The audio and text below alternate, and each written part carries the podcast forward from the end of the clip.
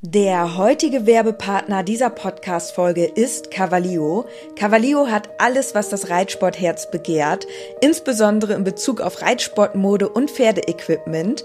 Mit dem Code INKE bekommt ihr ganze 10% auf alles und 5% auf den Sale-Bereich im Onlineshop cavalio.de.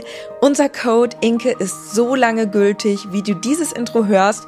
Und jetzt wünsche ich dir ganz viel Spaß mit der Podcast-Folge.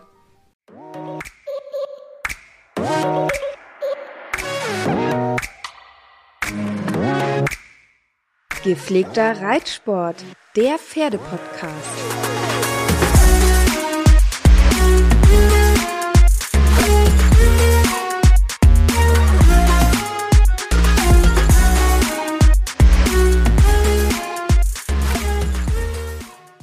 Hallo und herzlich willkommen zu einer neuen Podcast-Folge. Diesen Mittwoch ist eine ganz besondere Folge, denn der kleine Schnucks, unser neues Familienmitglied, ist dabei. Der sitzt gerade neben Inke. Hi Inke, herzlich willkommen im Podcast. Hallöchen und auch Hallo von Schnucks. Der sitzt hier gerade neben mir. Und ja, falls man ihn mal ab und zu hört, Entschuldigung, wir müssen ihn jetzt aktuell noch gut im Blick behalten, denn wir müssen ja jetzt gerade dafür Sorge tragen, dass er stubenrein wird. Und ja, da müssen wir immer schön gucken, dass er auch nirgendwo hin macht, damit wir rechtzeitig reagieren können. Aber man muss dazu sagen, die ersten drei Tage haben super funktioniert und er hat nicht ein einziges Mal im Haus gemacht. Das heißt, ja, wir sind da sehr, sehr konsequent und das hat bislang auch richtig, richtig gut funktioniert. Hoffentlich klappt das auch weiterhin so. Wäre auf jeden Fall wünschenswert, wenn wir das schaffen, Schnucks. Mensch, das wäre ja was. Aber das jetzige Thema wird sich ja nochmal um die Nachhaltigkeit drehen. Wir haben unglaublich viele Nachrichten bekommen. Das Thema ist doch viel transparenter und auch viel intensiver bei der Community, als wir gedacht haben. Also wir haben richtig lange Texte bekommen, echt schöne Nachrichten zu dem Thema, zu dem Podcast. Viele von euch haben uns geschrieben, was die schon verändern, die auch in der Reitsportszene aktiv sind und das hat uns motiviert, ja, dieses Thema weiter anzugehen und das Thema weiter zu intensivieren. Und wir haben ja in der letzten Folge gesagt, Inke, wir möchten heute einmal darüber sprechen, was sind unsere großen fünf Learnings und unsere großen fünf ersten Steps, die wir jetzt gehen wollen, die wir quasi ab heute umsetzen wollen, um in diesem Themenbereich einfach, ja, anders zu leben. Und deswegen würde ich sagen, starten wir direkt durch. Du fängst an. Welche großen fünf hast du dir rausgesucht? Ja, ich hatte das schon in der letzten Podcast-Folge angesprochen. Und zwar würde ich jetzt so auch als erste Maßnahme gerne unseren Keller vor allen Dingen aufräumen und dann die, also ihr müsst wissen, unser Keller, der ist voller Pferdesachen. Das kommt durch die verschiedenen Kooperationen vor allem. Aber es hat sich auch über die Jahre einiges angesammelt. Ihr werdet das wahrscheinlich auch kennen, dass sich einfach mit der Zeit viele Dinge um die Pferde herum ansammeln. Und da sind bei uns jetzt noch echt viele gute Sachen dabei, die ich alle gar nicht nutzen kann, weil letztendlich nutze ich halt immer das, was gerade ja aktuell ähm, für die Kooperation zum Beispiel ähm, relevant ist, wie eine neue Kollektion oder so weiter.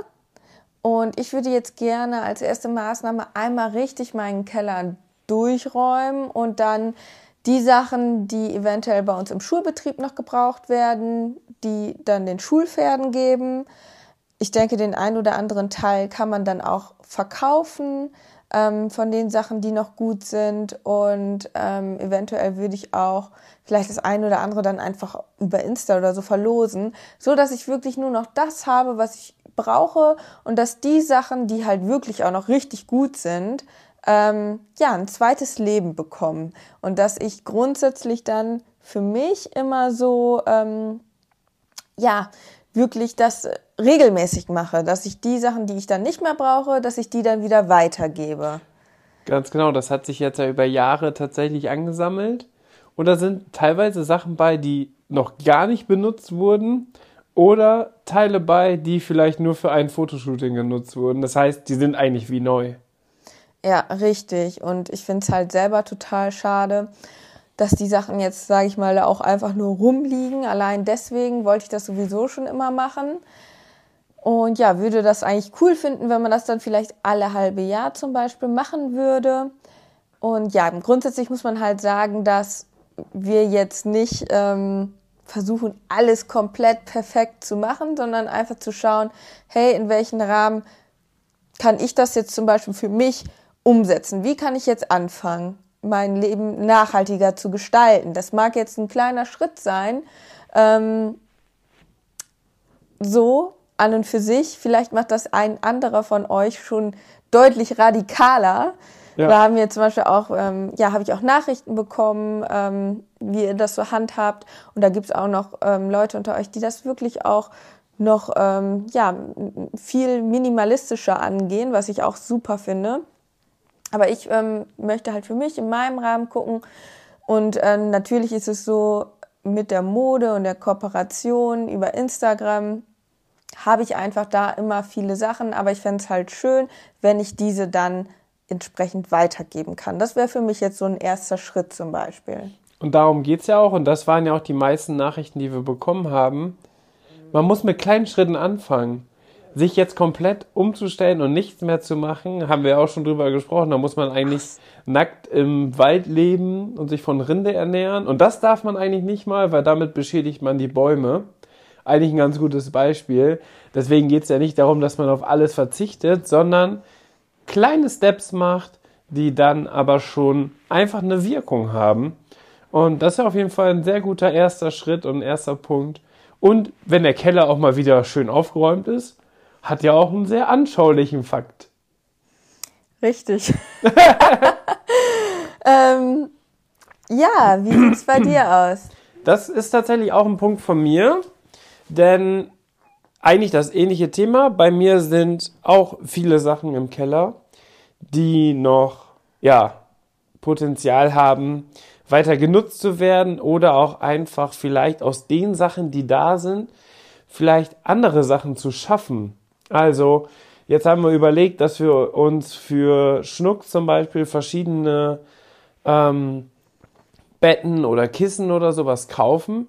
Ist aber vielleicht gar nicht nötig. Vielleicht kann man auch aus passenden Pferdedecken, alte Pferdedecken oder passende Schabracken vielleicht sogar ein eigenes Bett einfach bauen was dann auch super waschbar ist, was man am Stall hinlegen kann.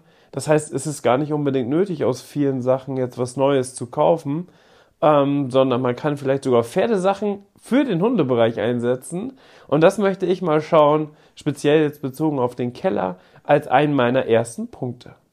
Ja, du hast ja zum Beispiel jetzt auch ähm, das Hundekörbchen erstmal von deiner Mutter bekommen, das alte. Ähm, das angefressene. Genau, weil jetzt auch in der Zeit, wo er klein ist, der Schnutz, knabbert er ja viele Sachen an und da wäre es halt jetzt irgendwie super schade, was Neues zu nehmen.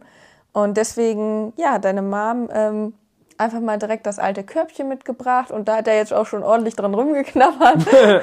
Von daher ähm, ist es eigentlich ganz gut, dass man da dann zum Beispiel irgendwie was hat, was man dann vielleicht auch irgendwie weiter nutzen kann oder so. Ne? Das muss ja dann nicht immer neu sein. Definitiv. Was ist dein nächster Punkt? Ich habe jetzt den Punkt Fleischkonsum und Tierprodukte. Oh. Und zwar ist es für mich so, also rein von der Nachhaltigkeit her wäre es halt am besten, wenn man komplett auf Tierprodukte verzichtet. Ich muss aber sagen, dass ich mich selber nicht ähm, so sehr einschränken will, weil, ja, wie soll ich das beschreiben? Das ist bei mir so ein ganz komischer Punkt. Ich versuche mich beim Fleischkonsum, das haben wir sowieso schon immer gemacht, auf jeden Fall ähm, zu regulieren. Also wir essen sehr, sehr selten Fleisch. Mhm. Und eigentlich seit Anfang des Jahres essen wir wirklich nur noch in Ausnahmesituationen Fleisch. Und ich finde, das ist für uns jetzt erstmal so eine ganz gute Möglichkeit, weil ich habe auch mal komplett auf Fleisch gefastet und war auch schon mal ähm, einen Monat lang vegan. Ich muss aber sagen, dass ich dann persönlich in meinem Kopf so einen Trigger bekomme, dass ich denke, ich muss jetzt darauf verzichten und dann kriege ich richtig Heißhunger darauf. Mhm. Weißt du, man denkt dann so, oh, ich darf jetzt nie wieder Quark essen oder nie wieder ein schönes, leckeres. Ähm, ich muss sagen, bei Fleisch ist es mittlerweile so, dass ich mittlerweile schon gar nicht mehr so denke, so, oh, geil, Fleisch. Das hat sich bei mir jetzt mittlerweile auch schon geändert, aber einfach nur, weil ich gesagt habe, ich esse jetzt weniger Fleisch. Aber andersrum, wenn ich gesagt habe, ab heute esse ich nie wieder Fleisch, hätte ich immer diesen Gedanken gehabt, oh, jetzt so ein Stück Fleisch wäre schon mal wieder cool. So weißt du? Ja, Das ja. ist für mich so ein Trigger. Und das habe ich selbst gemerkt, wenn ich sage, ich verzichte komplett darauf, bin vegetarisch oder Veganer, dann halte ich das nicht durch. So. Und deswegen bin ich jetzt gerade mega happy, sozusagen. Ich reguliere mein Fleisch und äh, Tierproduktekonsum, so gut es geht. Und ähm, wie, wie mir auch danach ist. So, man hat ja auch mal Phasen, da hat man mehr Hunger auf das oder man hat mehr Hunger auf das. Aber wenn man halt tierische Produkte dann konsumiert, dass man dann auch wirklich guckt, dass das Bio ist oder ja, Fleisch essen sowieso jetzt nur noch ganz, ganz selten. Vielleicht, wenn ich mal bei meinem Papa irgendwie eingeladen bin, da gibt's nämlich dann immer meistens Fleisch, aber da ist es mittlerweile auch so, dass er dann meistens Biofleisch holt und ähm, dann esse ich schon allein so aus Höflichkeit dann Fleisch halt auch mit, so, weil ich will mich dann auch nicht so an den Tisch setzen und sagen, ja, pff, ich bin jetzt Vegetarier. Dann, dann ist das auch immer, finde ich, wieder direkt so, Man will sich als was Besseres darstellen ja, die Leute belehren. genau, dann ist man wieder so, wie nennt man das so, scheinheilig oder Ja, man, vers man versucht sich, oder eigentlich will man das ja gar nicht, aber man stellt sich als was Besseres dar, weil man schon auf den Punkt aufgestiegen ist, sozusagen, dass man für das Tierwohl und für den Tierschutz auf tierische Produkte verzichtet. Gleichzeitig triggert man aber die anderen Leute damit, dass die sich angegriffen fühlen. Und das ist das Problem. Das heißt, es ist, glaube ich, sogar sinnvoller für die Gesellschaft, für die Allgemeinheit, wenn man da dann quasi aus Höflichkeit mit, mit ist tatsächlich. Weil dann braucht man sich nicht äh, ja, dafür rechtfertigen. genau. Also es ist ganz komisch, obwohl man es ja eigentlich nicht will. Aber bei mir ist es auch so, dass man jetzt ähm, eigentlich immer denkt, ah, schade, mit Fleisch. Weißt du, ich würde mich viel mehr freuen, wenn es ohne Fleisch Ja. ist.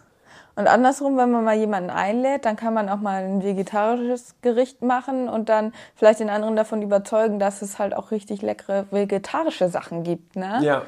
Also, ja, das ist halt so ein Punkt. Auf jeden Fall, glaube ich, haben wir das so. Du hast ja auch eineinhalb Jahre? Eineinhalb warst- Jahre. Warst du ve- vegetarisch, ne? Ohne Ausnahme. Ja.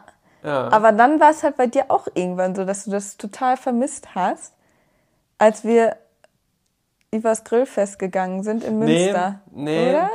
Gar, nee, das, hat, das war eigentlich nicht. Das war krass, ne? Da waren wir da auf so einem Stadt Straßenfest. So. Und überall wurde gegrillt. Überall wurde gegrillt und da hatte ich, hatte ich irgendwie richtig Bock auf so eine Bratwurst. Was eher eigentlich dumm ist. Einerseits. Andererseits. Ähm, nee, eigentlich ist es nur dumm, tatsächlich. Eigentlich ist es nur dumm, weil ich wusste, dass, dass das eigentlich nicht nötig ist. Dass es eigentlich nicht gut ist. Aber ich weiß gar nicht genau, warum ich das gemacht habe. Andersherum war es in Münster, das muss ich auch ganz ehrlich zugeben, war es super einfach, sich vegetarisch zu ernähren.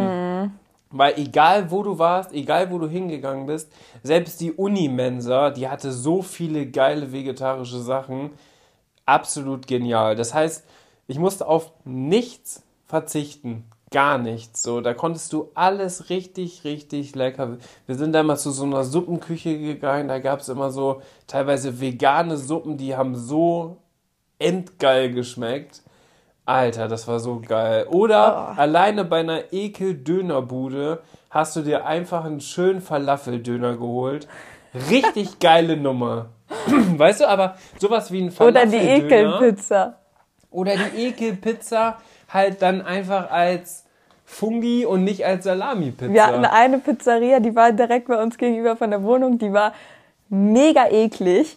Also die sah so grottig aus. Richtig Uah. schwierig. Da sind auch Leute ein- und ausgegangen.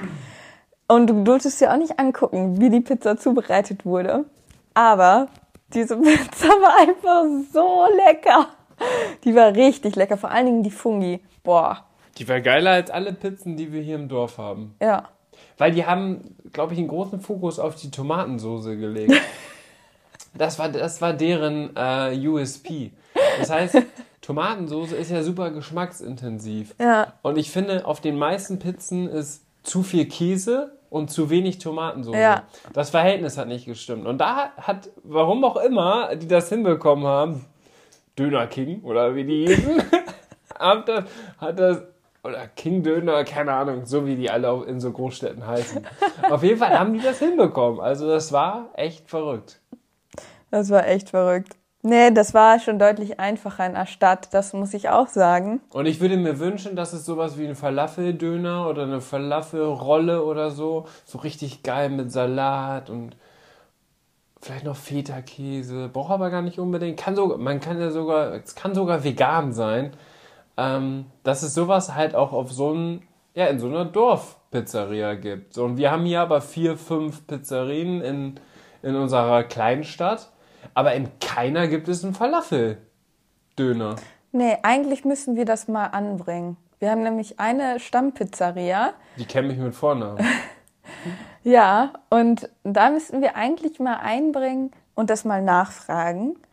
Weil, das habe ich auch gelesen, dass man halt ruhig immer so nachfragen soll, weil dann, wenn die äh, Betreiber halt merken, okay, da ist eine Nachfrage, dann ändern die vielleicht ja wirklich irgendwann ihre Speisekarte. Ja, auch wenn die so schon seit 30 Jahren So ein besteht. Falafeldöner, den würde ich mir halt zweimal die Woche holen. ja, voll. Ich verstehe gar nicht, warum die das noch nicht haben. Weiß ich auch nicht. Vielleicht Voll ist das. schade. Ein, weil ich rufe da jetzt immer an und sage, hey, hier ist Dennis, wie immer. Alles klar, Die- bis in 10 Minuten da. Jo, ciao. Die würden sich ja dann auch voll abheben von der Konkurrenz, weil die Konkurrenz hier hat das ja nicht. Auf jeden Fall, ja. Müssen wir mal anbringen. Aber das ist ein interessantes Thema mit der Ernährung und trotz alledem, auch wo ich komplett vegetarisch war, weil das in Münster so einfach war, ähm, habe ich da mich nicht so bewusst mit der Ernährung beschäftigt wie heutzutage. Ganz komisch. Also heutzutage beschäftige ich mich damit gedanklich viel mehr als zu diesem Zeitpunkt.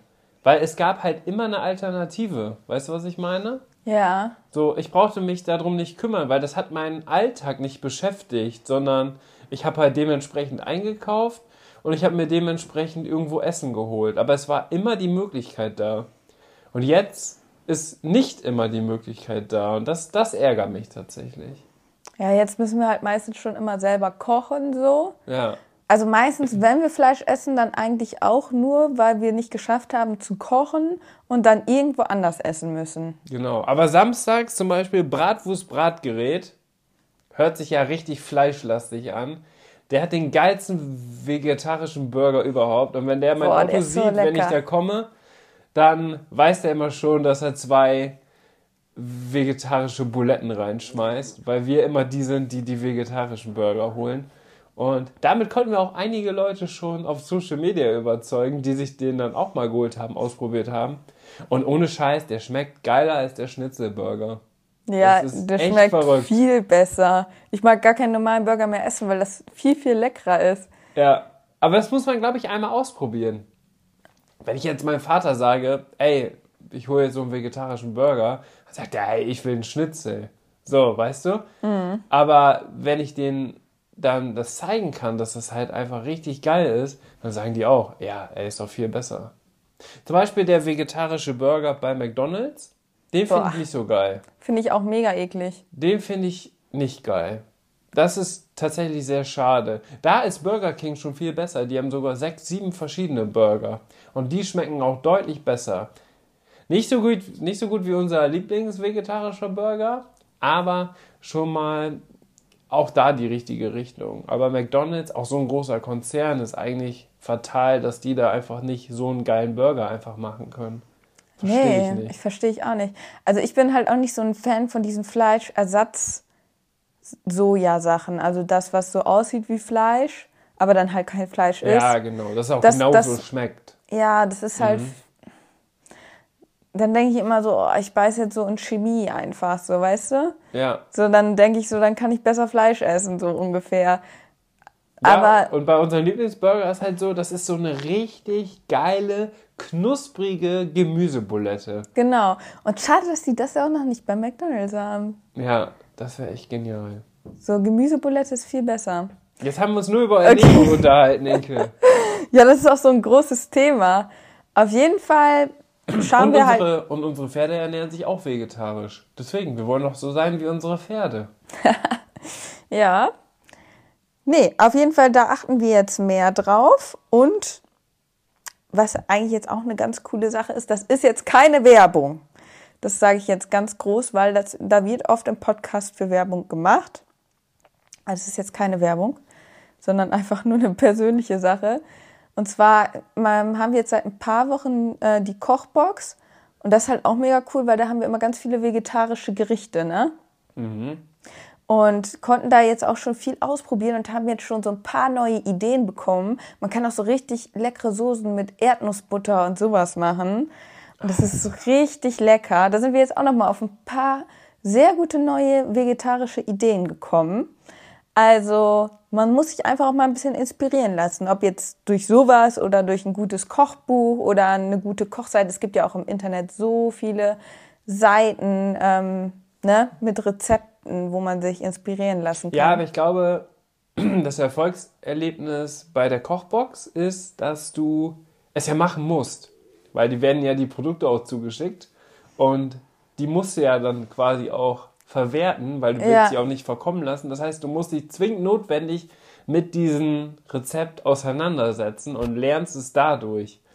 genau. Ich glaube, in ein Buch würde ich jetzt nicht reingucken, dafür hätte ich keine Zeit. Ja, da, oftmals das, war das bei dir auch so, dass du gesagt hast, boah, kein Bock, das jetzt zu machen. Das, ist, das ist, dauert dann natürlich auch meistens so eine Stunde, bis man das dann fertig hat. Das muss man schon sagen, ist etwas zeitintensiver, als wenn man jetzt sein Gericht kocht, was du in- und auswendig in 20 Minuten fertig auf dem Tisch stehen hast. ja. Ähm, da hast du manches Mal auch geflucht und dann hinterher, wenn du es dann gegessen hast, meintest du, aber eigentlich ist es schon ganz geil. Äh, ja, weil man sich danach halt immer richtig gut fühlt. Ja, Weil man halt weiß, dass man halt jetzt gesund, vegetarisch, teilweise vegan gegessen hat Mhm. und das einfach echt ein Geschmackserlebnis war. Das muss man ganz ehrlich sagen. Also es ist schon ein absolutes Geschmackserlebnis. Was mich stört, ist die Portionsgröße. du hättest gerne noch ein bisschen mehr. Ja, ich deswegen versuche. Gestern hatten wir was mit Basmati-Reis zum Beispiel. Da habe ich das einfach gestreckt und habe mir noch eine, noch quasi eine Reiskugel dazu gemacht. Ja, das Prinzip ja von diesen Boxen ist auch, egal jetzt welcher Anbieter, aber die haben meistens auch dieses Prinzip, dass du halt wirklich das, was die dann liefern, auch alles komplett auf ist. Dass das so Genau. eine gute Portion ist, aber dass man halt auch nicht so übermäßig kocht und die Hälfte dann nachher wieder wegschmeißt. Das war sonst immer der Fall. Ja, das haben wir auch ganz Das oft war dann gemacht. viel Lebensmittelverschwendung. Deswegen, Ja. das hat halt, es hat schon viele positive Aspekte. Nur ich bin halt ein Vielesser. Das stimmt. Ähm, aber ich finde, das ist eine gute Möglichkeit. Gerade so Reis- und Nudelgerichte kannst du ja mega gut dann so ein bisschen strecken, ne? Ja, eben. Okay. Ähm, jetzt haben wir so viel darüber geredet. Ich würde sagen, wir machen weiter. Also ein Punkt bei mir war auch die Ernährung, deswegen haben wir das jetzt abgehakt, würde ich Ah, sagen. ja. Okay. Dann habe ich aufgeschrieben, dass man so im Alltag, wenn es jetzt nicht übermäßig regnet und stürmt oder schneit, dass man dann mit dem Fahrrad zur, ähm, zum Stall fährt. Das machen wir eigentlich auch schon seit letztes Jahr im Sommer, seitdem wir das neue Fahrrad haben. Und ähm, ja, da fahren wir jetzt immer viel mit dem Fahrrad hin und her. Und ich muss sagen, das geht eigentlich immer relativ fix. Man bewegt sich gleichzeitig, hat noch so eine kleine Sporteinheit. Und wenn ich mal einkaufen fahre, versuche ich das halt schon so nur einmal in die, also dann versuche ich das nur einmal in der Woche zu machen und dann halt mit dem Auto. Ähm, ist auch ganz praktisch, weil man dann halt viel zeitsparender einkauft und nicht jedes Mal jeden Tag losfährt und sich einzelne Sachen holt. Ne? Äh, durch, Dafür bräuchte man ein Hipster-Lastenfahrrad. ja, das haben wir leider nicht. Das ist halt das Problem. Ich kriege dann auf dem Fahrrad, wenn ich dann einmal einkaufen gehe, dann kriege ich auf dem Fahrrad halt nicht alles mit. So. Ja, unser Fahrrad hat ja aktuell gar keinen Korb. So, deswegen ist schon schwierig. So ist es jetzt bei mir, dass ich im Alltag halt tatsächlich sehr, sehr wenig Auto fahre, obwohl wir hier auf dem Land wohnen. Nur halt, wenn ich halt eben einmal in der Woche einkaufen gehe und dann versuche ich halt direkt auch andere Besorgungen wie, weiß ich nicht, nochmal beim Tierladen anhalten oder sonst was, das damit zu verbinden. Aber was bei uns natürlich so ein Punkt ist, ist, dass wir viel aufs Turnier fahren und da natürlich auch ein paar ja, Kilometer machen. Ne? Das ist halt so ein bisschen dann unser Laster, dass wir viel zum Turnier fahren. Ähm, ja, das, das ist ja halt mit so, dem Alltag kompensieren. Genau, also gucken wir halt einfach, dass wir an anderer Stelle wieder Kilometer sparen. Ich glaube, so unterm Schnitt machen wir schon wenig Kilometer im Verhältnis zu anderen Leuten. Hm, ja, du vor allem, ne? Ja. Also ich fahre ja. Ja, du fährst natürlich noch ab und zu zur Arbeit und so. Ja, aber das versuche ich auch aufs, also das ist auch direkt ein Punkt von mir, das versuche ich auch aufs Wesentliche zu äh, machen. Und durch Corona ist ja, und dadurch, dass ich auch digital arbeite, habe ich ja die Möglichkeit, von überall, überall aus zu arbeiten. Deswegen versuche ich auch nur so nötig wie möglich zum, zum Arbeitsplatz zu fahren. Und wenn ich dann hinfahre ins Büro, weil das ist dann schon eine weitere Strecke, auch jetzt aufgrund der Spritkosten äh, definitiv sinnvoll, das dann auf jeden Fall gut zu planen.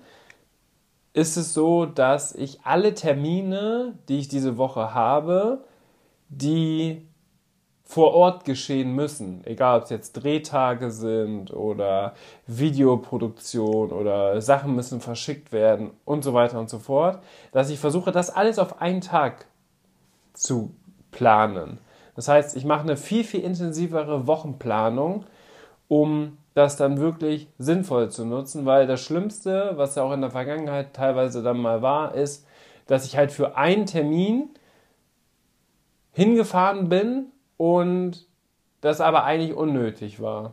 So, weißt du, ja. was ich meine? Dann haben wir den Termin vielleicht verschoben. Und dann bin ich halt hingefahren, äh, trotz Corona dann natürlich auch noch, wo ich dann gesagt habe, ja, wäre jetzt eigentlich nicht unbedingt nötig gewesen. Klar, ist natürlich echt immer schön, dann auch mit den Kollegen zu interagieren und die persönlich zu treffen und demnächst, wenn ich Schnucks mitnehme, ins Büro, dann, dass er mit den anderen Hunden spielen kann und so. Das ist natürlich auch was Besonderes. Aber trotz alledem kann man das ja gezielt planen, dass man vielleicht dann zwei Tage in der Woche hat, wo man im Büro ist, da wirklich aber auch alle bürolastigen Sachen macht und die anderen drei Tage im Homeoffice ist, einfach aus diesem Grund, weil das zeitsparender, spritsparender und umweltfreundlicher ist. Weißt du, was ich gerade denke? Schnucks liegt ja jetzt auf meinem Schoß. Wie machen wir das eigentlich? Da müssen wir uns ja auch noch was überlegen. Der kann ja jetzt die erste Zeit nicht neben dem Fahrrad herlaufen. Eigentlich bräuchten wir für ihn einen Fahrradkorb. Ja, jetzt wo er so klein ist, geht das natürlich noch, ne? Mhm. Aber später? Vor allem ja gut, später ist ja dann, aber ist nicht so gut, so viel auf Straße zu laufen, ne? Nee, das ist das Problem, dass wir jetzt äh, eigentlich nur geteerte Straßen zum Stall haben und auch in der ganzen Wachstumszeit, also eigentlich bis er ein Jahr ist, sollte er nicht so viel Kilometer machen, vor allem dann nicht auf der Strecke. Dann wäre ja so ein Lastenfahrrad doch ziemlich cool, ne? Weil ich meine, so ein Fahrradkuddel gibt es ja auch hinten. Ja. Wie so für so Kinder und dann hast du deinen Hund da drin.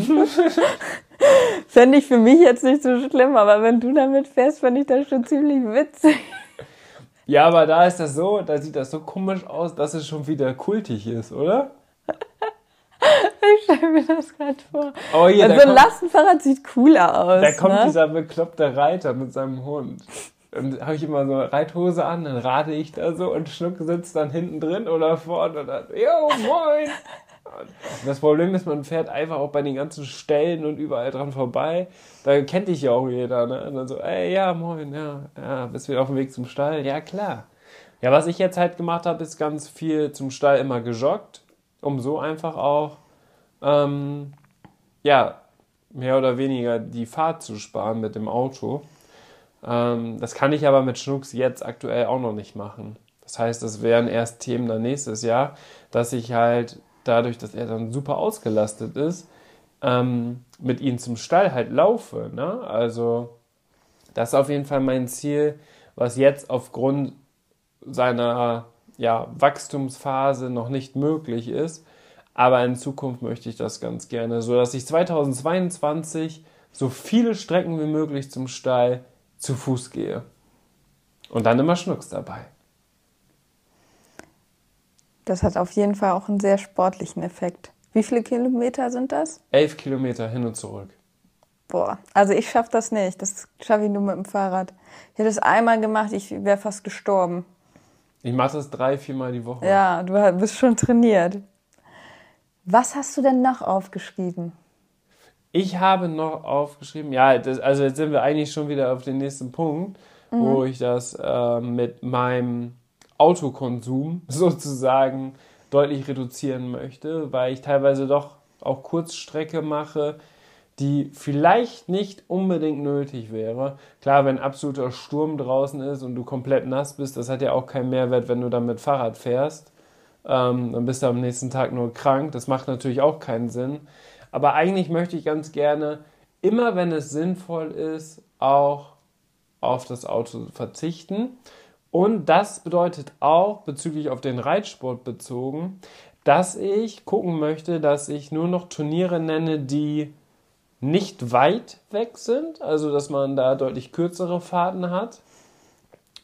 Und dass wir die Turniere und die Prüfungen so nennen, dass wir im Idealfall pro Pferd oder vielleicht sogar in Kombination mit den Pferden nur einmal am Wochenende oder in der Woche zum Turnier fahren, da dann aber direkt mehrere Prüfungen reiten können, so dass man ja einfach sich die Fahrt spart. Ne? Also teilweise war es ja so, du hast Freitag eine Prüfung, Samstag eine Prüfung und Sonntag eine Prüfung. Mhm. Und dann fährst du dreimal hin, dreimal zurück, also fährst du sechsmal die Strecke für drei Prüfungen. Aber man könnte ja auch zwei Pferde mitnehmen, auch drei Prüfungen reiten, fährt aber nur einmal hin und zurück. Ja. Das ist natürlich ein großer Unterschied. Da wollen wir uns jetzt auch ein bisschen mehr einschränken, ne? dass das nicht mehr so viel hin und her gefahren ist. Hängt aber auch komplett damit zusammen, dass du dir einfach eine intensive Wochenplanung machst und auch gleichzeitig eine intensive oder intensivere Nennungsplanung, nenne ich das jetzt mal, mhm. dass man sich einfach den Turnierkalender anschaut und dann ungefähr guckt, okay, welche Prüfungen werden wohl in der vorläufigen Zeiteinteilung hintereinander sein, dass man so ja, das wirklich sinnvoll nennt. Also wir hatten in der letzten, im letzten Jahr hatten wir auch teilweise dann auch zu viele Prüfungen genannt, dass die teilweise sich überschnitten haben. Wir sind teilweise an einem Tag an zwei unterschiedlichen Turnieren, auf zwei unterschiedliche Turniere gefahren. Das heißt, da sind wir schon viermal hin und her gefahren. Und ja, das wollen wir einfach alles ein bisschen reduzieren. War auch einfach ein bisschen Corona geschuldet. Ähm, aber auch dieses effizientere Turniergeschehen, habe ich das Gefühl, das verändert sich sowieso gerade ein bisschen, dass die immer mehr darauf auch aus sind, die Veranstalter, dass die sinnvolle Prüfung hintereinander zum Beispiel in der Zeiteinteilung haben. Oder genau, alleine schon durch Tagen. Corona, ne? dass die dann gucken, okay, die Leute, die jetzt fürs A-Springen kommen, interessieren sich in der Regel dann auch für ein A-Zwei-Sterne-Springen. Deswegen legen wir die hintereinander. Genau. Dann haben wir die Leute schon mal in einem Zeitfenster und nicht dann noch, dass die sich wieder mit anderen Gruppen mischen oder so, ne? Ganz genau. Und oft haben die es jetzt auch so gemacht, dass die zum Beispiel einen Springtag und einen Dressurtag gemacht haben. Mhm. So dass die, dass die alle Dressurreiter dann an dem Sonntag zum Beispiel kommen, alle Springreiter an dem Samstag. Und dann wirklich aufgeteilt immer mit den Prüfungen, wo die Wahrscheinlichkeit hoch ist, dass die Leute in beiden Prüfungen starten. Also E-Springen, A1 Sterne springen, A2 Sterne und Stil L, L Punkte und Stil M und M und S. So, weißt du, weil das sind oder M2 Sterne und S. Das sind genau diese Prüfungen, die immer von den Reitern dann gerne doppelt genannt werden. Mhm. Und so kann man auch einfach den ganzen Reitsport dahingehend effizienter gestalten. Und die Leute hatten viel mehr Zeit, viel mehr Freizeit, weil die nicht so viel unterwegs sind, könnten trotzdem eigentlich das gleiche Pensum oder die gleiche Frequenz an Turnieren reiten. Ja, und wir wollen ja jedes Wochenende gerne losfahren. Nur wenn wir dafür nur einmal fahren müssen, aber alles mit abbilden können, ist natürlich perfekt. Mhm. Das zu meinem Punkt. Was hast du noch aufgeschrieben?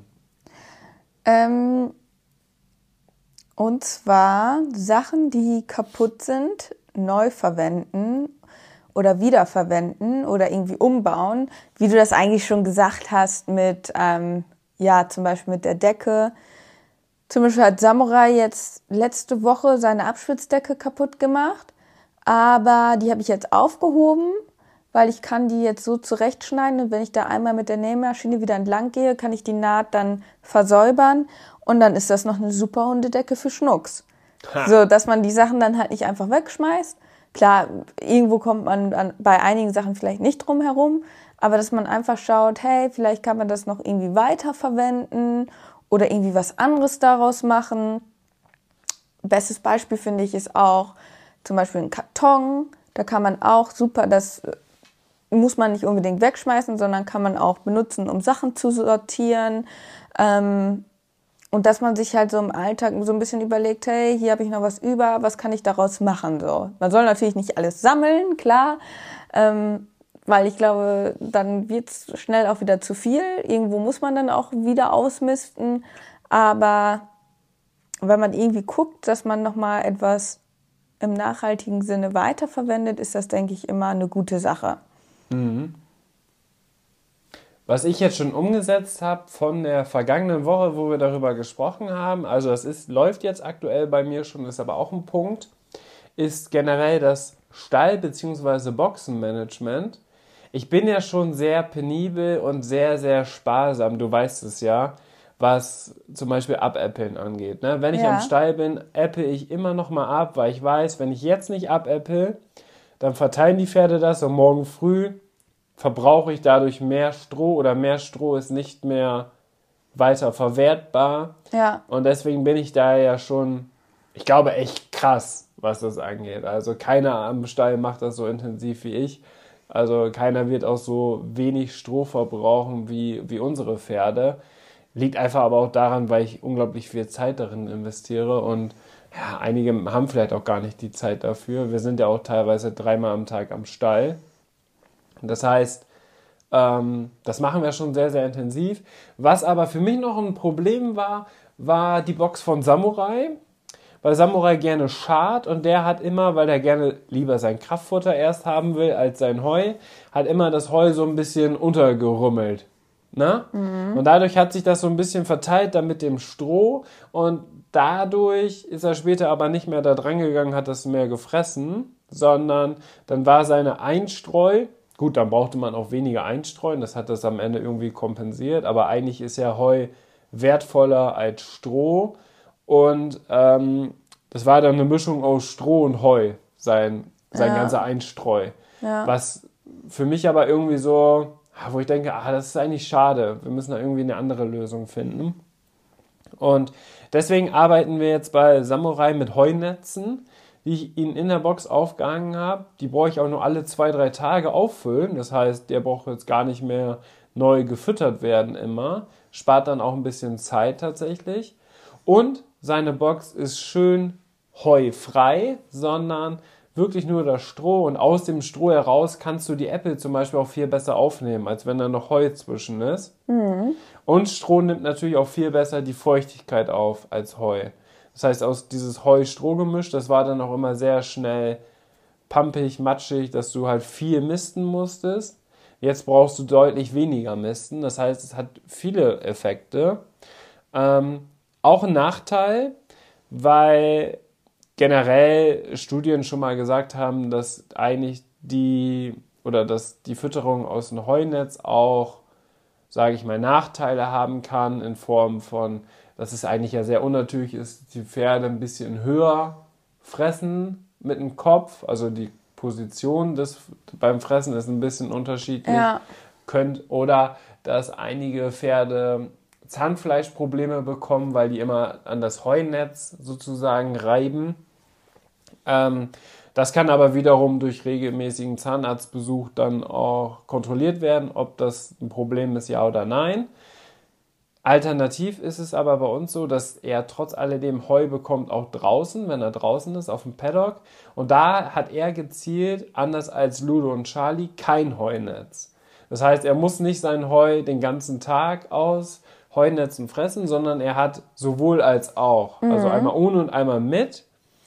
Ähm, und ich glaube, das ist eine ganz gute Lösung dafür, da viel, viel sparender noch zu sein. Andersherum frisst er gefühlt auch deutlich mehr Heu. Also er steht auch deutlich besser im Futter, weil er eine Aufgabe vom Kopf her braucht, um das Heu zu bekommen. Ja. Und spielt dann auch so ein bisschen mit den Heunetzen, womit er auch beschäftigt ist. Das heißt, es hat auch noch so spielerisch ausgeglichene Effekte bei Samurai tatsächlich, was da auf jeden Fall, ja, bislang, also es läuft ungefähr seit einer Woche, ähm, bislang richtig, richtig gut tatsächlich funktioniert. Und gefühlt hat er auch noch nie so viel Heu gefressen in der Zeit, wie er es jetzt gemacht hat. Obwohl es eigentlich schwerer ist, das zu bekommen. Ja.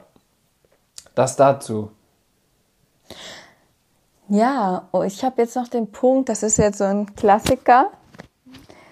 Und zwar natürlich versuchen, den Müll zu reduzieren und den Müll, den man produziert, halt auch entsprechend ordnungsgemäß und richtig zu sortieren. Und das klingt jetzt so banal, weil man denkt, ja, Mülltrennung, alles klar. Äh, Ah, du, musst jetzt was, du- musst jetzt was Konkretes haben. was Einen Konkretes. konkreten Punkt. Also zum Beispiel ein konkreter Punkt, ähm, Also je konkreter die Ziele, desto besser, weißt du? Weil dann weißt Ja. du, okay, das konkret will ich jetzt um. Wenn ich jetzt sage, ja, ich fahre weniger Auto oder Ja, ich nee, ich- ich hab esse ja noch nicht ausgeredet. Fleisch, dieses weniger Fleisch, weniger Auto fahren, das musst du auch beziffern. ja, Weißt du, was ich meine? ich weiß, was du meinst. Deswegen lass mich doch eben ausreden. Damit wir auch einen Erfolg haben. Genau. Also, ich wollte eigentlich sagen, ich kann nur jedem empfehlen, auch wenn man so denkt, ja, Mülltrennung, alles klar, weiß man ja wohl, wie das geht. Ich habe mich da jetzt auch noch mal zu belesen und hatte jetzt doch noch mal ein, zwei Aha-Momente, wo ich gedacht habe, oh, verdammt, das habe ich ja in der Vergangenheit gar nicht richtig gemacht. Zum Beispiel, ich weiß nicht, vielleicht ist das jedem bewusst, aber mir war es nicht so bewusst Jetzt bin ich gespannt. habe ich zum Beispiel, wenn ich ähm, so Reste hatte von einer Spüle, also so, weißt du, beim Kochen hat man ja manchmal so Essensreste und dann spült man das vielleicht kurz einmal ab, was man ja eigentlich auch nur ganz gering halten soll, ne?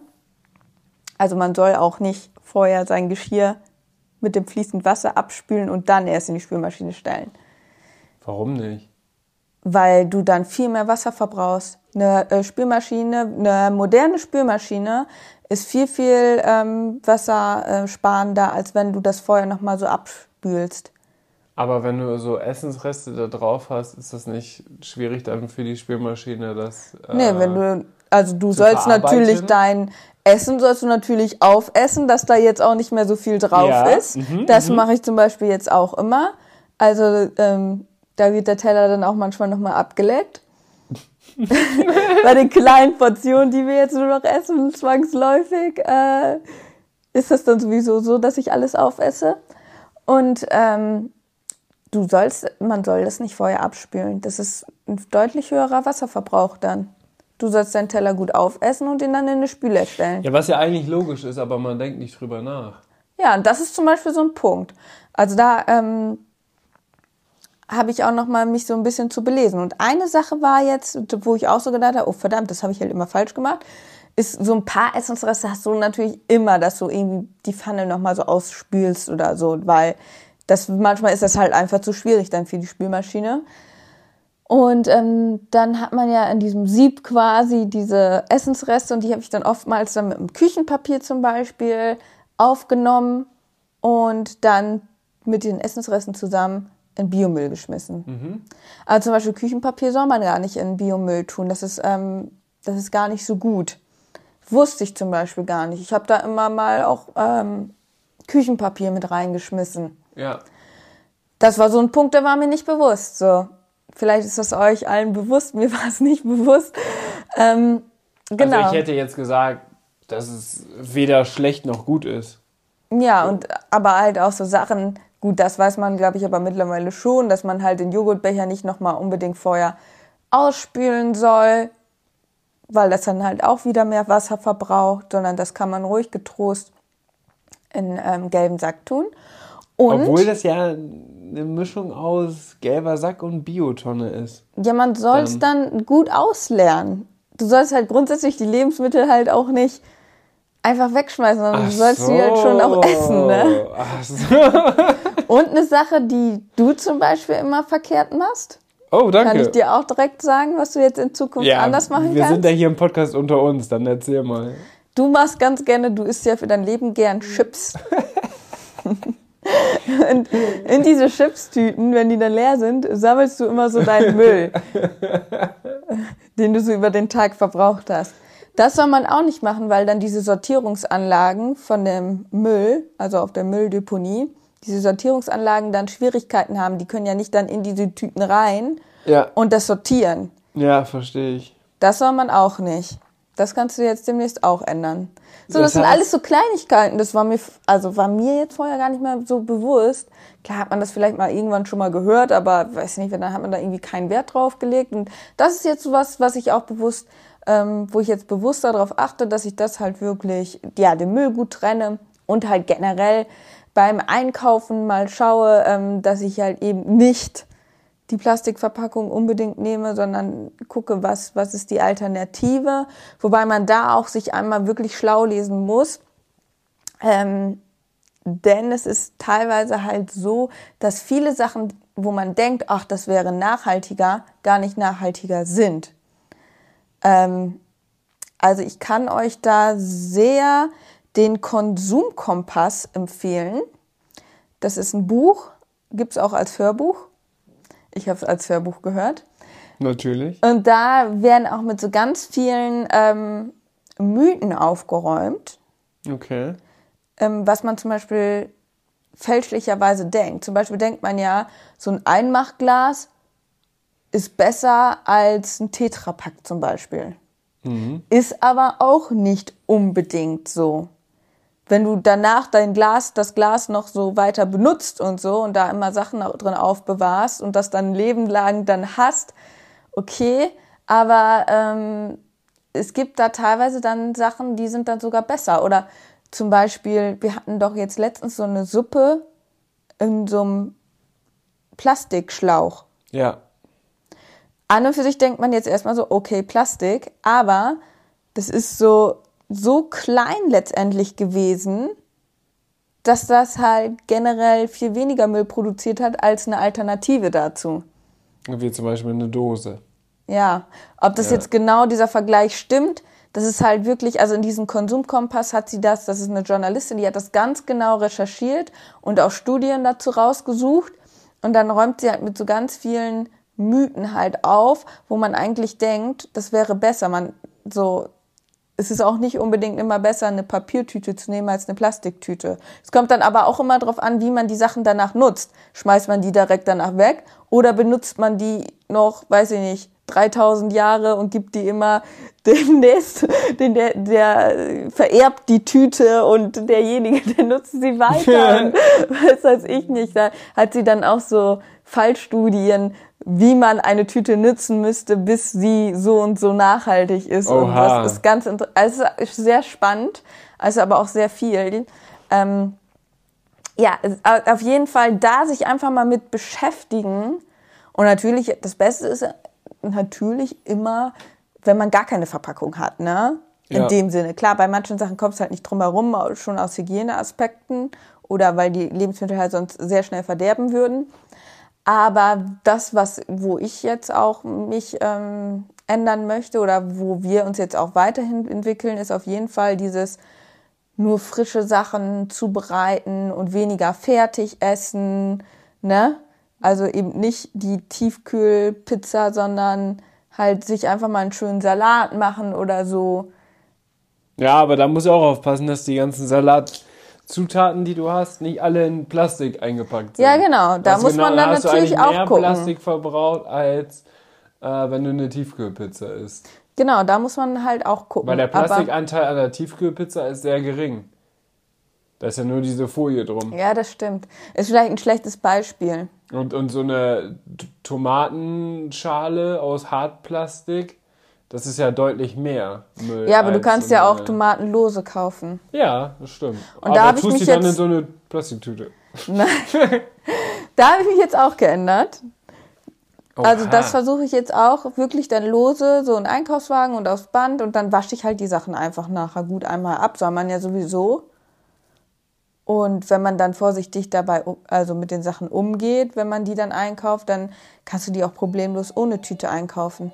So, jetzt haben wir hier einige Sachen besprochen. Also es gibt so viele Punkte, an denen man halt, ja, arbeiten kann. Das zieht sich eigentlich durchs komplette Leben. Ich habe als letzten Punkt bei mir, habe ich welche oder passt auch perfekt zu deinem letzten Punkt bezüglich Müll. Du hast ja jetzt eher den Müll ähm, so aus dem Alltag beschrieben. Aber ich finde, man produziert ja auch sehr viel Müll als Reiter. Heißt, man hat Pflegeprodukte, die auch in Plastik sind. Ähm, hat sich vielleicht so kleine Tuben geholt oder so, die aber nur fünf Tage gefühlt halten, dann kauft und schmeißt sie weg und holt dir eine neue. Da vielleicht auch mehr so vorratsmäßig, weißt du? Du hast vielleicht eine, so, am bestes Beispiel sind eigentlich, ähm, ist eigentlich das Omega-Öl, was wir füttern von unserem Partner. Da ist es so, dass die einen 20-Liter-Kanister auch haben, den, den wir holen können. Und damit können wir dann unsere Dosierflasche, die einen Liter fasst, können wir immer wieder auffüllen. Ja, Das heißt, du kannst auch diese 1 Liter Flasche kaufen. Ähm, ist natürlich auch viel, viel praktischer. Aber du brauchst dann halt 20 Verpackungen und hast am Ende genau dieselbe Menge. Und da braucht man zwei Verpackungen. Einmal den großen und einmal den kleinen. Und den großen 20 Liter Kanister, den kannst du dann aber auch weiter verwenden, weil der ist natürlich sehr, sehr hochwertig für zum Beispiel den Wassertransport zur Wiese. Dass du damit später das Wasser transportiert zur Wiese, jetzt im Winter, weil die, äh, weil die Grundwasserpumpe ausgestellt ist und du die Wiesen jetzt nicht oder die Tränken nicht voll machen kannst und kannst dafür dann genau diese Kanister benutzen. Ne? Das heißt, solche Sachen, da mache ich mir jetzt gerade Gedanken drüber. Da gibt es verschiedene Sachen, auch zum Beispiel die Strohbänder und Heubänder und so, die schmeißt man ja auch einfach weg. ja. Kann man da nicht irgendwas anderes noch rausmachen? Weil, also ich habe das häufiger im Alltag, dass ich mal irgendwie denke, oh, jetzt bräuchte ich eigentlich so ein Band, um was festzumachen. Ne? Und eigentlich wäre so ein, so ein Strohband, weil die sind ja super robust, wäre das eigentlich perfekt dafür. Aber die schmeißt man natürlich jetzt, wenn man füttert und einen neuen Bein aufschneidet, schmeißt man das einfach weg. Aber kann man daraus vielleicht was anderes, also kann man daraus vielleicht was machen, was Neues erschaffen? So, das damit beschäftige ich mich gerade, weil man produziert ja als Reiter auch in gewisser Art, gewisser Form und Art irgendwie auch Müll, auch viel Plastikmüll. Was kann man daraus machen, ne? Man könnte daraus so einen Strick und Halfter zum Beispiel knüpfen. Nee, das wird, nee, nee, Nee? gar keinen Bock. Nee. Das fühle ich überhaupt nicht. Nee, aber vielleicht. Nee, ich würde das. Vielleicht greift so jemand eine diese Scheiße. Idee. Hör mal auf mit so einer Scheiße. Wieso so eine Scheiße? Nee, was willst du mit so einem strickkomischen Halfter? Nee, das ist überhaupt nichts für mich.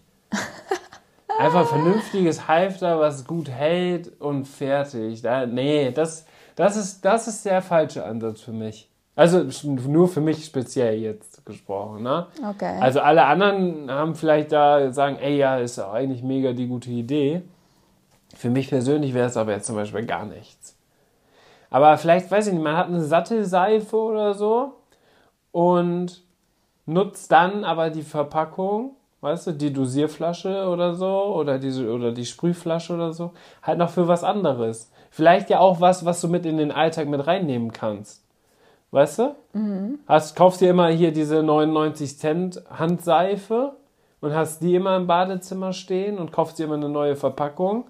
Aber warum nimmst du nicht einfach eine coole coole Reiter-Dosierflasche, die du mal gebraucht hast für irgendwas anderes. Und da füllst du dann ähm, neue Handseife auf, zum Beispiel. Ja, den Ansatz finde ich gut. Bei der Stelle muss ich aber sagen, dass jetzt kommen wir direkt wieder in sowas rein. In dem Fall wäre es halt besser, einfach diese Stückseife zu benutzen, ne? Weil du dann. Ja, okay. Das ist, also das ist die nachhaltigste Variante an Seifen, wenn du wirklich diese Hartseife hast. Oh, Inki ist voll im Thema. Also gibt wahrscheinlich auch Ausnahmen, wenn da irgendwie aus was super recycelten und wiederverwendbarem Zeug ist. Ähm, mag das auch wieder alles anders sein, aber das sagt man jetzt so grundsätzlich aktuell. Aber diese Idee, natürlich die Sachen weiter zu verwenden, finde ich sehr gut. Das, Ja, ist ja, dann- das ist ja der richtige Ansatz. So, ne? Dann das Meanspray. Die Meanspray-Verpackung benutzt man für Reinigungsmittel. Ja, das wäre zum Beispiel was. Dass man sich nicht immer eine neue Packung kauft, eine neue Tube, sondern man kauft sich äh, auch so einen Vorratsbehälter. Und dafür könnte man dann ja unseren Keller auch sinnvoll nutzen. Für sowas. Dass man unsere Produkte, die wir haben, durch unseren Kellervorrat sozusagen wieder auffüllt. Aber das geht nur, wenn der aufgeräumt ist. Ja, also Keller aufräumen. Das heißt, unser letzter Punkt hängt wieder mit den ersten Punkten in dieser Podcast-Folge zusammen. Wow. Wahnsinn, ne? Wir haben uns einmal im Kreis geredet. Einmal im Kreis geredet äh, und einmal gefühlt ein richtiges Konzept im Podcast gehabt. Also wie ihr merkt, es gibt so verschiedene Stellschrauben, die wir jetzt angehen wollen. Aber wie ihr auch merkt, das Feld ist einfach so groß und sicherlich ist wahrscheinlich auch gar nicht alles richtig, was wir jetzt gesagt haben, weil das ist halt echt der Punkt. Um das alles zu durchblicken und um wirklich die richtigen Stellschrauben zu drehen, muss man sich mit diesem Thema beschäftigen. Da sind wir jetzt aktuell noch dran. Ähm, was ich jetzt schon mal empfehlen kann, ist dieser Konsumkompass. Das hat mir jetzt in erster Linie schon mal so ein bisschen die Augen geöffnet, welche Stellschrauben ich zum Beispiel bearbeiten kann. Aber ich denke, das ist auch so eine sehr individuelle Frage. So für den einen ist es kein Thema, darauf zu verzichten. Für den anderen ist es so, dass er da auf äh, gar keinen Fall darauf verzichten kann. Ne? Das ist halt, da muss jeder so ein bisschen persönlich für sich abwägen, aber ich finde es wichtig, sich einfach mit diesen Themen zu beschäftigen. Und es geht ja auch nicht darum, dann alles direkt richtig und perfekt zu machen, weil dann kommt man, glaube ich, auch schnell in dieses Denken rein, oh, jetzt habe ich das nicht gemacht, ah, dann macht das und das eigentlich auch keinen Sinn mehr, dann lasse ich es ganz sein. So, weißt du, das Ja, ist halt genau. genau dieser Ansatz, den man, der falsch ist, weil dann verändert man halt nichts. Ganz oder gar nicht ist eigentlich das Schlimmste, was Ja. man machen kann. Du musst für dich gucken, Schritt für Schritt. Und wenn du auch mal wieder was verkehrt gemacht hast, dann lernt man daraus und sagt dann, okay, dann mache ich das nächste Mal so und so oder ich mache es so und so in Zukunft. Ne? Ja, Man, man muss damit lernen, aber ich glaube, was halt einfach wichtig ist, sich damit beschäftigen und sich den Dingen einfach auch bewusst werden. Weil ich glaube, darum geht's viel mehr. Es geht jetzt nicht darum, ob ich eine Plastiktüte mehr oder weniger verwende. Es geht um dieses Bewusstsein und dass dieses Bewusstsein halt auch in der Gesellschaft ankommt, damit sich letztendlich was bewegt in der Politik. Weil wenn wir als Gesellschaft uns ändern und immer wieder fragen, hey, gibt's auch den Falafeldöner? Oder ähm, dann wird sich irgendwann was ändern. So. der Falafeldöner. Der Falafeldöner könnte eigentlich die gute Podcast. Der Falafeldöner in der Reitsportszene. Das ist ein guter Folgentitel. Ja. So, und auch im Reitsport gibt es jetzt schon verschiedene Ansätze und das ist ja auch cool. Da gibt's auch schon Marken, die beschäftigen sich äh, mit dem Thema Nachhaltigkeit. So, und ich bin gespannt, was da so die nächsten Jahre kommt. Und ja, also wir sind auf jeden Fall da jetzt drauf und dran und schauen, was wir tun können. Und ich hoffe, dass wir vielleicht euch auch einfach ein bisschen inspirieren konnten, jetzt hier mit dieser Podcast-Folge da auch mal zu schauen, was, was kann ich eigentlich anders machen. Und viel wichtiger, ist auch wichtig, aber noch wichtiger, auch, dass ihr uns weiterhin schreibt, was für Ideen ihr habt. Vielleicht habt ihr ja Ideen, wo man jetzt zum Beispiel Produkte sinnvoll noch auf anderem Wege nutzen kann, die zum Beispiel auch ganz speziell in der Reitsportszene sind. Ne? Wie die Produkte, die wir jetzt zum Schluss angesprochen haben. Weil ich glaube, das ist auch eine gewisse Art und Weise von Kreativität, die man da braucht, oder einfach Erfahrung, die man mal gesammelt hat, was einfach sinnvoll ist. Also ich werde mir auf jeden Fall jetzt schon mal ein Strohband und so weiter, werde ich mir ins Auto legen, für den Fall der Fälle, dass ich das mal benötige. Ja, das braucht man. Also wir haben ganz oft, dass wir mal ein Band benutzen, also bräuchten. Ja, klar. Das kommt bestimmt dann zum Einsatz. Dann kannst du dann nochmal davon berichten, wo es dann zum wo Einsatz ich überall ein Strohband im Einsatz. Wir hatten ja Strohbänder, Stroh, also wo Kenny noch da war, hatten wir ja Strohbänder häufig auch für Kennys, also Kennys Ersatzleine benutzt. Wenn wir die mal wieder vergessen haben, ja. Ja, aber da waren wir froh, dass wir Strohband dabei hatten. okay. Das war's für diese Podcast-Folge, Freunde. Vielen Dank, dass ihr wieder eingeschaltet habt. Die Folge ist heute ein bisschen später gekommen, trotzdem noch am Mittwoch. Liegt einfach daran, weil wir ja sehr, sehr stressige Tage hatten, weil der kleine Schnucks ja bei uns eingezogen ist. Gleichzeitig habe ich auch noch eine Ankündigung und zwar kommt demnächst dann jetzt auch unser Hunde-Podcast. Da wird auch gerade alles in die Wege geleitet. Wir haben schon mit einem externen Sprecher schon verschiedene Intros eingesprochen und so. Also ihr dürft gespannt sein. Das wird auf jeden Fall auch richtig, richtig cool. Wir haben da auch schon echt cooles Konzept ausgearbeitet. Und jetzt würde ich sagen, wir hören und sehen uns beim nächsten Mal in der Story auf Instagram. Ich wollte gerade sagen Facebook. Und im Podcast. Freunde, bis dahin. Inke. Tschüss. Schnucks liegt auf der Und auch Tschüss von Schnucks. Der liegt hier auf meinem Schoß am Schlafen auf dem Rücken und lässt sich gerade den Bauch kraulen. Und, und der grüßt euch an schön. Und er sagt, Entschuldigung, falls ich zwischendurch mal Krach gemacht hatte. Ich hatte zwischendurch meine fünf Minuten und habe versucht, hier überall reinzubeißen. Also, falls man das gehört hat, Entschuldigung von Schnucks. Ganz genau. Das war Schnucks erste Podcast-Folge, die er miterlebt hat. Er ist völlig verstört. Bis dann. Ciao. Am Ende der Podcast-Folge habe ich noch einen Tipp für euch. Unser Partner rund um das Thema Fütterung ist der Online-Shop masterhorse.de.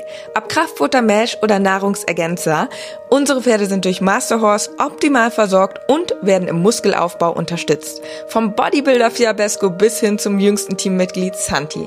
Aber auch unser Hund Schnucks, der hier im Podcast ab und zu mal zu Wort kommt, freut sich täglich über sein Hundefutter von Masterdog. Ich weiß, im Moment steigen die Kosten im Tierhalterbereich enorm. Daher freuen wir uns, dass wir euch gemeinsam mit Masterhorse und unserem Code 06inke etwas unterstützen können. Denn ob Pferde oder Hundefutter, mit unserem Code sparst du ganze 10 Euro auf deine Bestellung. Der Mindestbestellwert ist 50 Euro und der Code 06inke ist so lange gültig, wie du dieses Outro hörst. Wir hören uns in der nächsten Podcast-Folge wieder. Bis dahin, Ciao.